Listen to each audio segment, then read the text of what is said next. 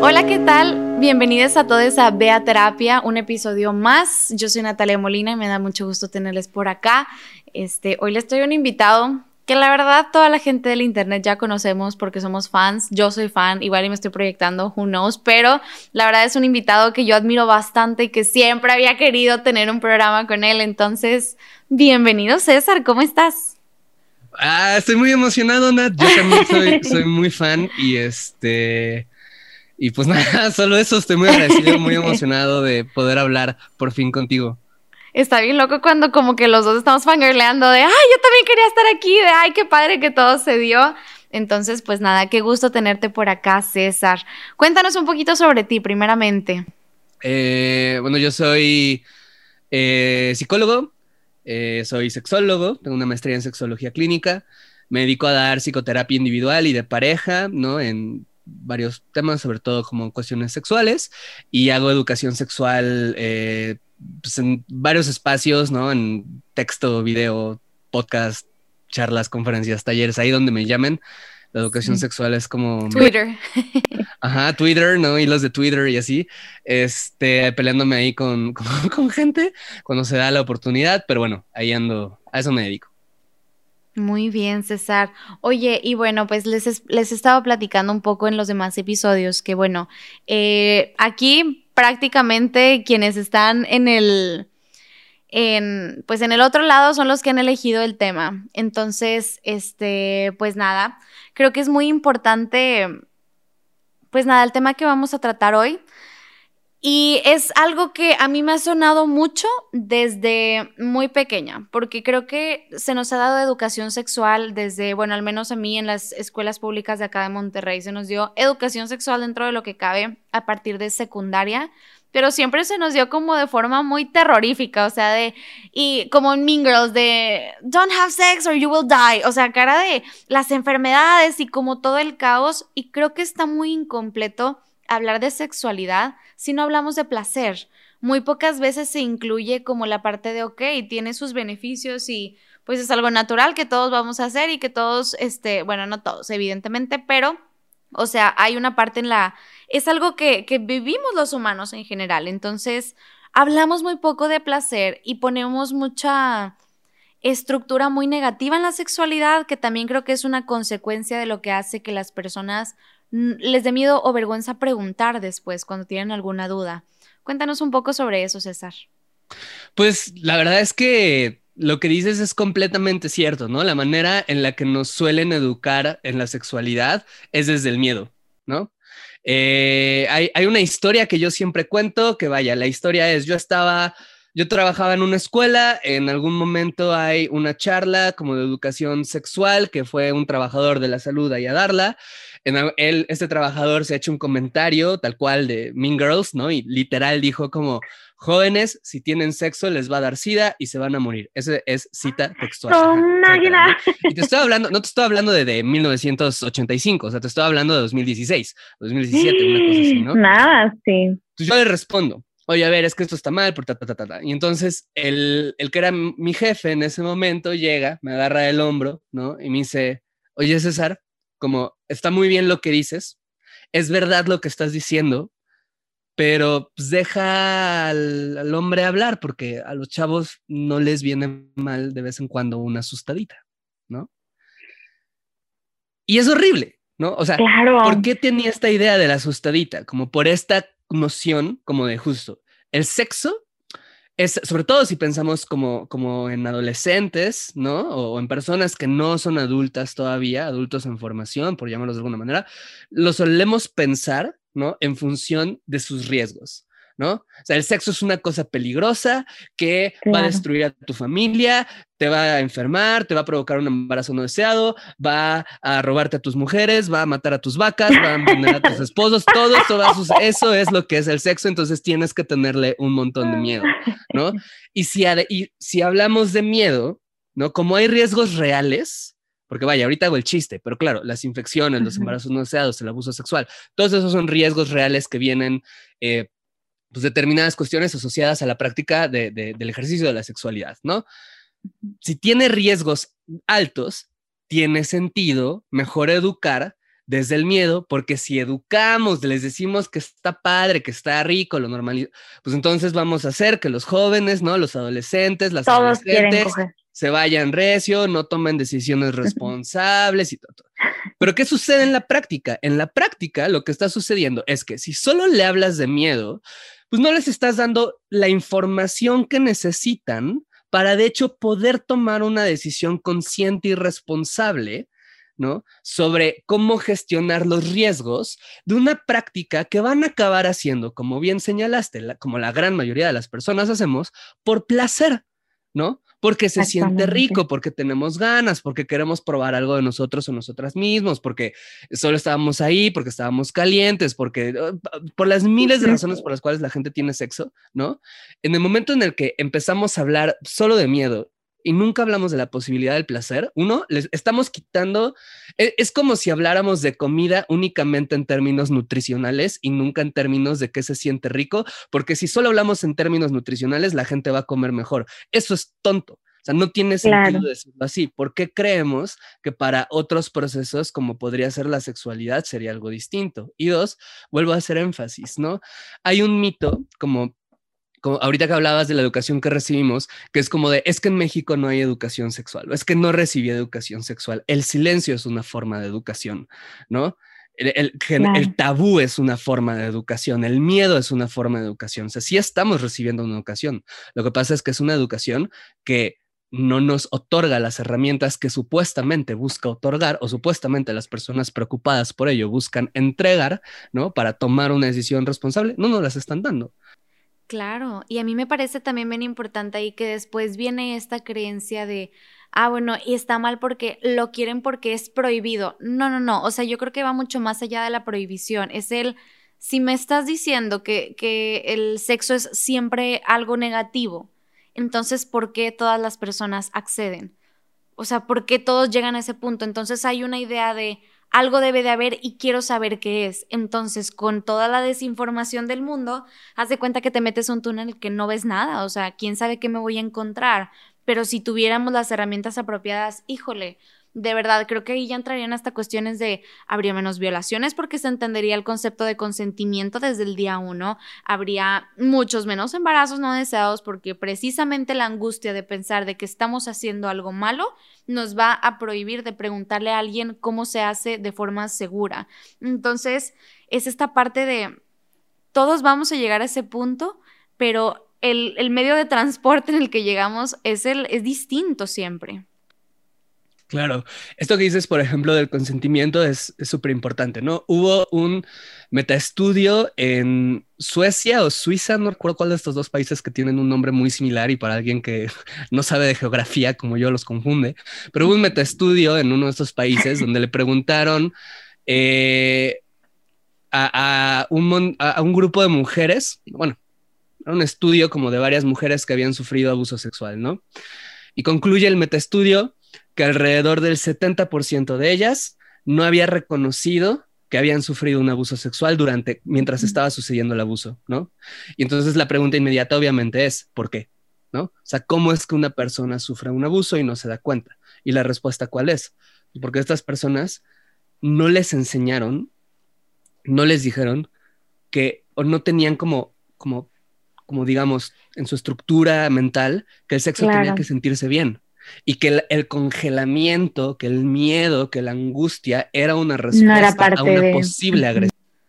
Porque no se habla de placer, claro como no sabían que se tenía que sentir bien, que el cuerpo tenía que responder de tal manera, etcétera, no, no supieron reconocer que estaban sufriendo una experiencia de abuso, que es algo que además creo que a raíz del movimiento de Me Too ha salido muchísimo como en muchas experiencias, ¿no? O sea, como esta cuestión de voltear a ver una experiencia incómoda del pasado, ¿no? En donde con nuevas herramientas dice, esto, esto no solo fue incómodo, esto fue violento. ¿No? Y más bien no tenía palabras para nombrarlo porque no sabía que se tenía que sentir de una manera. Entonces, uno, hablas de placer, proteges a la gente. Dos, otra manera, otra razón por la que hablar de placer es, es importante. Eh, tú tienes, no sé, la, gran mayoría de los y las y les adolescentes, ¿no? Suelen iniciar su vida sexual o suelen tener sus primeras experiencias sexuales escondidas, ¿no? ¿Por qué lo hacen escondidas, no? Porque claro, hay una cuestión como de en tu casa, ¿no? Porque tienes que respetar este suelo sagrado, ¿no? Que es cultural, sí, y pecado y qué va a decir la gente y Exacto. Y entonces ¿dónde lo vas a hacer? En la calle, en un motel, en una fiesta, en un lugar en donde como adolescente estás expuesto o expuesta o expuesta. Y si llegas a tener alguna consecuencia negativa de eso, si llegas a tener algún problema, si llegas a sufrir alguna violencia, ¿a quién le vas a hablar?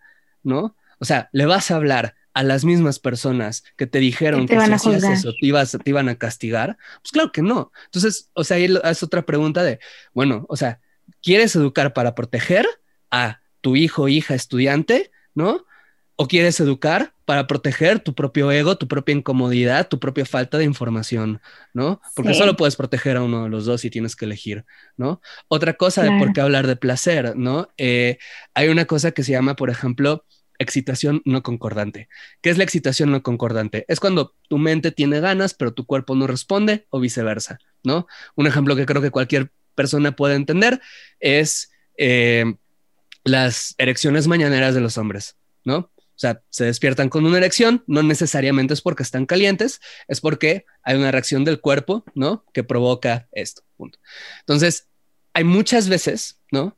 En que el cuerpo, ¿no? Cuando está sufriendo una experiencia de abuso, puede llegar a dar una respuesta de excitación, puede llegar a tener una erección, puede llevar a haber lubricación o incluso puede llevar a, haber un orgasmo. ¿Por qué? Porque son son respuestas reflejas, ¿no? O sea, si tú tocas el cuerpo, o sea, casi todas las personas que nos escuchen probablemente van a poder identificarse con la experiencia de tener, de que les da comezón, ¿no? En la entrepierna y se rascan y se empieza a sentir rico. Y, una cosa lleva a otra. claro. ¿No? Porque se siente bien, ¿no? O sea, porque el cuerpo reacciona a estímulos. Hay ciertas situaciones de abuso en donde el cuerpo reacciona y ¿qué sucede después? Pues la persona se queda con una sensación de, ¿será que yo lo quise? ¿No? ¿Será que yo lo deseaba? ¿Será que sí me gustó? Pero ¿por qué si yo no quería esto, mi cuerpo tuvo esta reacción o incluso tuvo un orgasmo? Incluso puede haber una culpabilización a la otra persona, ¿no? De, o sea, tú decías que no querías, pero tu cuerpo reaccionó de tal manera, ¿no? Y eso si no, o sea, si la educación precaria que tenemos se queda con el claro, si se te para o si, o si, o, si te mojas o si tienes un orgasmo porque te gusta, eso es el placer. Si, si no hablamos de placer real, si no hablamos de que el consentimiento se da con el deseo, con la cabeza, con la intención y no con el cuerpo, si no hablamos de que esto puede suceder, si no hablamos de que hay otras formas no genitales de sentir placer, si no, o sea, no estamos entendiendo un proceso fisiológico básico, ¿no? No vamos a entenderlo además. Exacto. Y hasta nos podemos ir más lejos y decir, por ejemplo, ¿no? Que esto de la excitación no concordante nos sirve para hablar, por ejemplo, amigos, si no estás teniendo una erección en la mañana de manera regular, puede que tengas un problema circulatorio que muy probablemente puede que sea algo que tenga que ver con diabetes porque es un síntoma físico común, ¿no? Pues vete a hacer una prueba de glucosa si no estás teniendo estas erecciones, ¿no? Eh, claro. Por ejemplo, o sea, me debe entender, o sea, cómo pueden haber un Claro, sí, son físicas bien claras. Violencia, de salud, no solo sexual, sino física, de, de, de, pues de placer además, porque además otra cosa que, perdón por ir ahorita todo acelerado, ¿no? Pero me, una última cosa que quiero mencionar es, a mí me choca un poco tener que estar justificando hablar de placer porque la salud, porque, porque claro, tiene todas estas ventajas, ¿no? Además, pedagógicamente, uno entiende mejor si le hablan en positivos que en negativos. Si uno le habla de miedo, se activa la amígdala en el cerebro. Esto va a impedir procesos de construcción y consolidación de, memoria, ¿no? Y entonces, si tú me asustas, lo que me enseñas no lo voy a recordar, porque lo que voy a recordar es el susto, pero no voy a recordar nada de lo que me dijiste. Si tú me hablas de placer, si tú lo haces entretenido, si tú lo haces divertido, voy a recordar la información porque se van a activar los circuitos de dopamina del cerebro que van a acelerar los procesos de consolidación de aprendizaje, de todo esto. O sea, hasta pedagógica, científica, neurológicamente es más acertado. Pero a mí me choca tener que decir todo esto porque hay una última razón por la cual creo que vale la pena hablar de placer, que es, es la razón por la que tenemos sexo, ¿sabes? Se siente bien rico. ¿Quién no quiere tener sexo placentero? Lo que entienda que es placentero. ¿Por qué tenemos que encontrarle una justificación al deseo de pasarla bien con nuestros cuerpos, no? Exactamente, y porque tenemos esta idea de que híjole, o sea, iban muchas cosas, o sea, podemos meterle cuestiones de autoestima y cuestiones de dismorfia corporal y podemos meterle mil cosas que nos enseñan que no somos merecedores de placer y no somos merecedores de cosas buenas y de disfrutar y de poder ser dueños de nosotros. Y especialmente también las mujeres, o sea, en esta parte de nos han enseñado a culpar, culpabilizarnos más que culparnos tanto por elegir nuestro placer antes de ese, de la moral y antes de otras estructuras, que esto se vuelve una tortura. O sea, asumir de yo también quiero y deseo sentir placer. ¿Cómo te atreves? Y parte, por ejemplo, metiéndome de regreso al consentimiento, me hizo cuestionarme mucho esta parte de si toda la vida nos, nos dijeron que al sexo se le dice que no, porque no está bien, pero que como quiera lo vas a tener, entonces el no significa sí. Entonces, ¿cómo van a hacerle para entender que el no significa no cuando alguien no quiere tener sexo?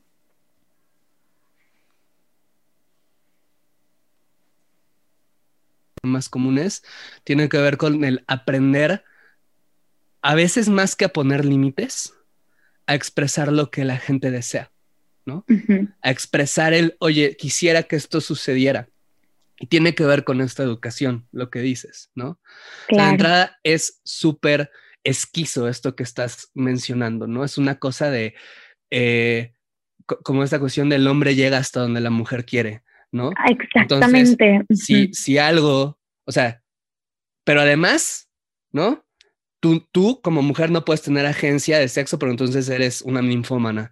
Entonces es un mensaje horrible porque por un lado es, el hombre llega hasta donde la mujer quiere, pero si tú quieres, estás mal, ¿no? Pero si le cedes a él, está mal, porque eres una frígida. Pero si él hace algo que tú no querías y sucede, ¿no?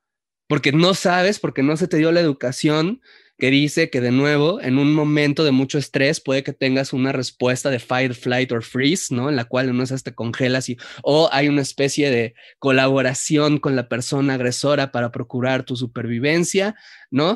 Es porque tú lo deseaste, o sea, es horrible, ¿no? Y además se traduce en el que en el momento en el que, como dices, ya haces este trabajo, ya dices, sí quiero hacerlo, ya quiero decir algo, no sé cómo hacerlo, me aterra, no sé cómo expresar lo que quiero. Y como hombre es igual, o sea, eh, cuando a uno, digamos, de esta educación de género le, le, enseñan para creer que uno el sexo es una conquista, tienes que conquistar, tienes que ganar, tienes, entonces pues hay un montón de presión en el cuerpo propio y en la identidad propia de decir, tengo que demostrar, ¿no? Que mantengo la erección 10 horas, ¿no? Que puedo coger de mil maneras, que me la sé de todas, todas, que todo el tiempo quiero, o sea, es una presión constante que también nos vulnera, ¿no? A, desde nada más pasar una mala experiencia, ¿no? Hasta incluso sufrir un abuso sexual, ¿no? Porque dijimos que sí cuando queríamos decir que no, porque teníamos este mandato. ¿No?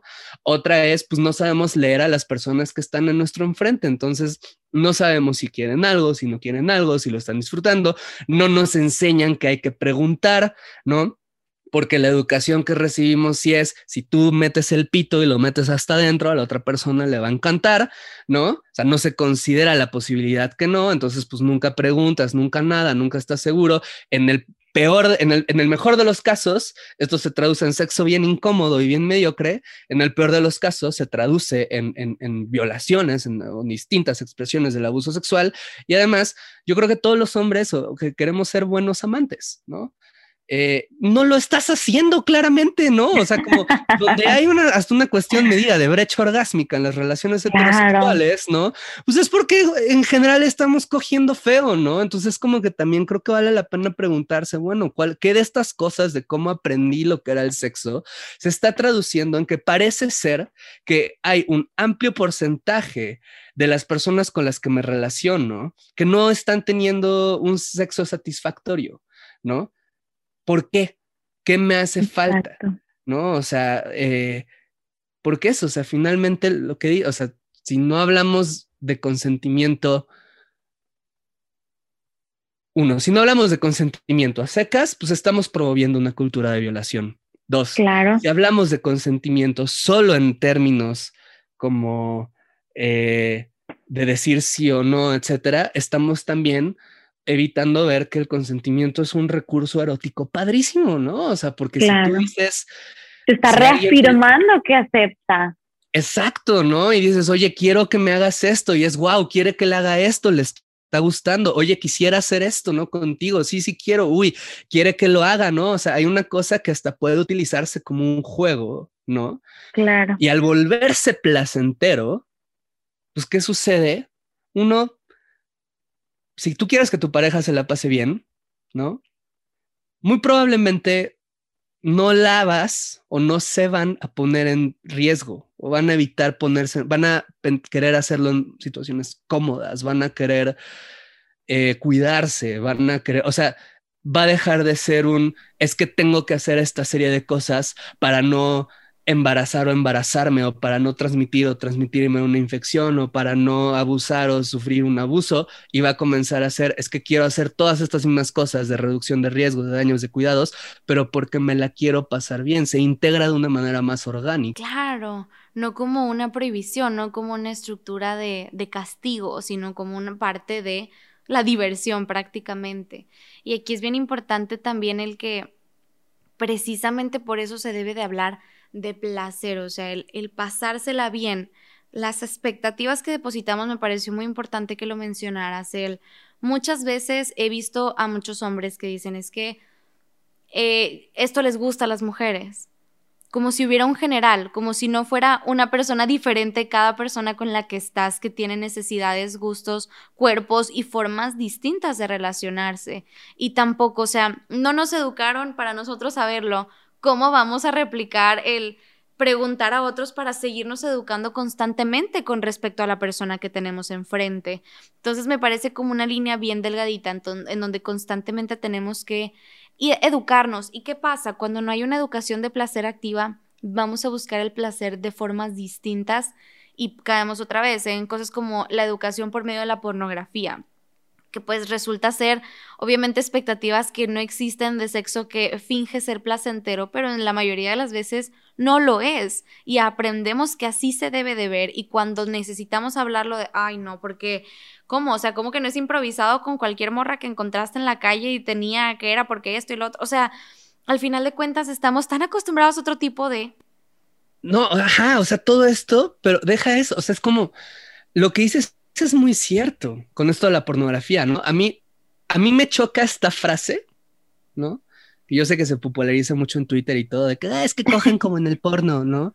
Porque pienso, uno, tú también lo haces muy probablemente, o tú también vienes de ahí, porque todo el mundo viene de ahí, porque no tenemos ningún otro referente a lo que debe ser del sexo, más que o el porno o el cine erótico, que es la misma cosa que el porno, nada más que sin centrarse en los genitales, ¿no? Y con musiquita jazz de fondo, ¿no? O sea, pero es la única diferencia, pues. Pero ¿qué otro referente tienes de cómo debe de ser, ¿no? O sea, yo juego mucho con este ejemplo de decir, tú vas al cine, ves rápido y furioso, sales del cine, estás así, ah, súper acelerado, te subes a tu coche, ¿no? Que es un suru, ¿no? Te ves al espejo, claramente no eres la, rock, ¿sabes? O Evidentemente. no, sé si son la misma persona, pero que no estás pisando recio. No eres uno de ellos, ¿no? Y ves que la gente maneja raro y muy acelerado, pero vaya, siguen las instrucciones en general y dices, ok, tengo referentes de vida real para entender que esto que vi es una fantasía. Sé que, sé que esto es una fantasía porque cuando salgo al mundo real puedo hacer un contraste. Ahora, eh, o sea, ¿a cuántas personas has visto cogiendo eh, frente a frente? ¿No? ¿Cuántos cuerpos desnudos has visto alguna vez en tu vida? ¿No?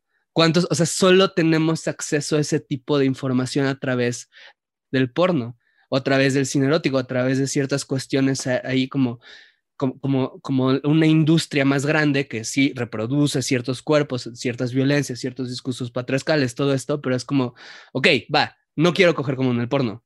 ¿Dónde aprendo qué otra forma hay? Exactamente. O sea, ¿dónde puedo ver? Siempre ¿Dónde puedo modelar? ¿Cómo, puedo, ¿Cómo puedo entender? Porque de repente también el discurso es muy de que casi, ay, descúbrete a ti mismo, gracias, me quiero descubrir a mí mismo. ¿Dónde empiezo? Somos una especie que aprende a través de, este, de, aprendizaje vicario, ¿no? De observar a otras personas hacer cosas y, reproducirlas y tomar notas. Y, o sea, cosas de ese, o, es que, o leerlas o discutirlas, qué sé yo. O sea, hay un gran vacío ahí pedagógico el porno ocupa su lugar, ¿no?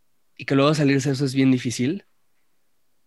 Y eso, la neta, de nuevo, es culpa de la gente que se opone a otras formas de educación sexual porque ellas son las que están creando el vacío. Claro.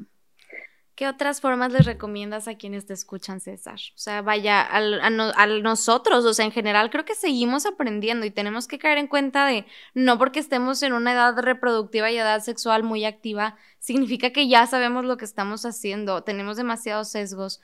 ¿Qué nos recomiendas que podamos acercarnos a para realmente poder tener información y estructuras mejores? Mm. Eh, me vienen a la mente tres cosas. Uno, buscar información tal cual.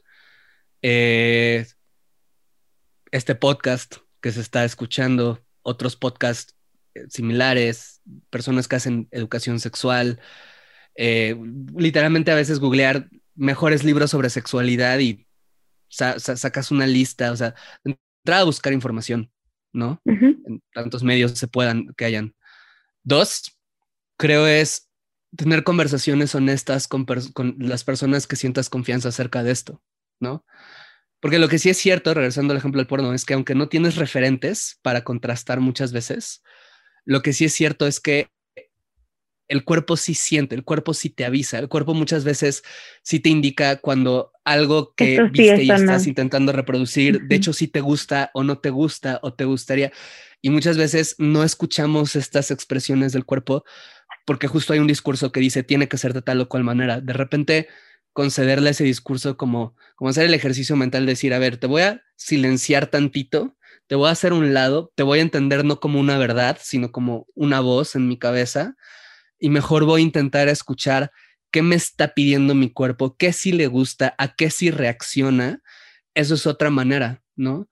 Y tener conversaciones honestas con las personas, sean parejas, amistades, o sea, como sobre esto, ¿no? Creo que algo que me parece terrible es que cuando hablamos de sexo, ¿no? Con nuestras amistades, solemos hablar eh, de mal sexo, solemos hablar de nuestras peores experiencias y las peores cogidas, o solemos hablar de repente de este sexo de que, ay, me, me dieron un cogidón, ¿no? Y todo, pero como que rara vez desgranamos la experiencia, ¿sabes? Rara vez hablamos de, oye, ¿qué hiciste y qué te gustó y cómo fue? Y como para ver si a mí me gustaría hacer algo de eso después, o fíjate, yo una vez hice esto, estuvo bien padre, o sea, tener estas... Aprender, literalmente. ¿No? Acompañarnos en eso, o sea, hacer como una especie de coaching mutuo, ¿no? Como de, claro. esto es lo que yo he vivido, esto es lo que me gusta, esto es lo que te puedo compartir, tú que me tienes que compartir. Y esto puede ser un ejercicio bien rico con amistades, con parejas, en Twitter, en foros, en donde sea. Y una tercera, creo, sería como, eh, sobre todo las personas que tengan algún tipo de pareja recurrente, ¿no? No quiero decir estable, sino es bien recurrente porque puede ser, digamos, pareja monógama o solo acá tu pompa, claro. lo que quieras, pues, pero como alguien así, el animarse a probar cosas nuevas por la experiencia, ¿no? Eh, esto puede que sea muy cursi, pero creo que el sexo a veces puede ser como un juego, ¿no? Es muy lúdico, es muy, puede ser una cosa que, que es más placentera, ¿no? Mientras más espacio de exploración y de experimentación y de confianza haya. Si, si, si personas, parejas, fuck bodies, lo que quieran, pueden construir de entrada este espacio, estas reglas, esta confianza y dos, pueden animarse a hacer cosas solo por ver qué pasa dentro de lo que sientan comodidad de intentar, ¿no? pero hacer cosas nuevas, pues van a ir abriendo su repertorio y pudiendo conocer cómo reacciono yo en relación a esto, ¿no? O sea, ok, ya te pedí que me dieras unas cachetadas, no me gustó, pues está bien, ya lo hice y no pasó nada. pero ya sé que no. Pero ya sé, y lo hice en un ambiente de confianza y todo esto, y luego te pido en una de esas, a ver, vamos a tener acá una cosa bien lenta y bien suave y bien, igual y me gusta, igual y no, o igual y me doy cuenta que me faltó algo, igual y, o sea, pero es eso, como generar estos espacios de exploración. Claro. Que, que, que cuando se empiezan a tener, eh, muchas veces hay muchas personas que cuentan que tienen, o sea, en algún momento tuvieron una relación horrible y después tienen una relación más bonita, ¿no?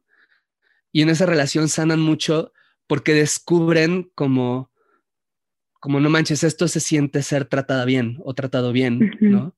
Y entonces no solo reconozco una violencia pasada, sino además la sano retroactivamente, ¿no? Claro. Porque sanamos en relación, ¿no? El sexo también es algo así, muchas veces generar estos espacios de confianza, de cariño, de consentimiento, de cuidado, de exploración, en donde no siempre, o sea, la, orientación tiene que ser como dirigida a, vamos a pasarla bien, hacernos el menor daño posible y disfrutar lo máximo que podamos y reparar todo lo raro que suceda y cuidarnos y mimarnos y gozarnos. O sea, ¿sabes? Cuando sucede eso, se va sanando, se va reconstruyendo, te vas escuchando, te vas conociendo, vas aprendiendo a poner límites, vas aprendiendo a escuchar los límites de otras personas, vas aprendiendo a reaccionar ante la ansiedad, ¿no? O sea, entonces creo que si logramos ser, buscar esos espacios y ser esas personas que posibiliten esos espacios, no hay manera en que la vayamos a pasar mal, ¿no? Exactamente. Qué valioso todo esto que nos dice César. Y la verdad es que yo a todos los que nos escuchan siempre recomiendo vayan a seguir a César en todos lados porque me encanta que todo el tiempo estás publicando como esta información en ejemplos tanto de tu vida como de tu entorno. Cuéntanos dónde podemos encontrarte, cuéntanos de tu podcast, este, danos tus redes para que te puedan encontrar. Sí, pues gracias por la recomendación.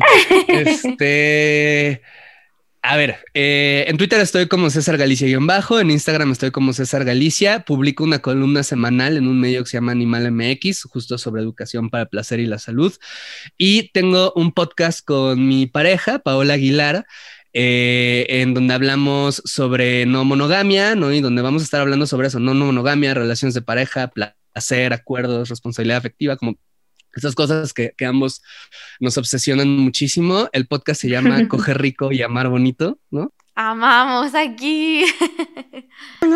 Y tiene en Instagram es Rico y Bonito Podcast y en Twitter es Rico y Bonito Pod, ¿no? Este, Coger Rico, Amar Bonito y llevamos dos episodios, estamos sacando quincenalmente. Eh, y bueno, ahí este es nuestro nuevo juguetito. Y pues eso. Muy bien. Muy bien, César, pues muchas gracias, de verdad, qué información tan valiosa nos trajiste por acá.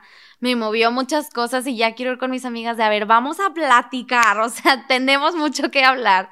Entonces, pues nada, César, muchas, muchas gracias por aceptar estar por acá. Realmente me parece muy valioso lo que hiciste. Entonces, pues nada, a quienes nos escuchan. Yo soy Natalia Molina, me pueden encontrar como arroba sic.nataliamolina en todas mis redes sociales, en Instagram también me pueden encontrar como Natalia Molina C y en Twitter. Y pues nada, muchas gracias por estar por acá y nos vemos en el próximo episodio de Bea Terapia. Bye bye.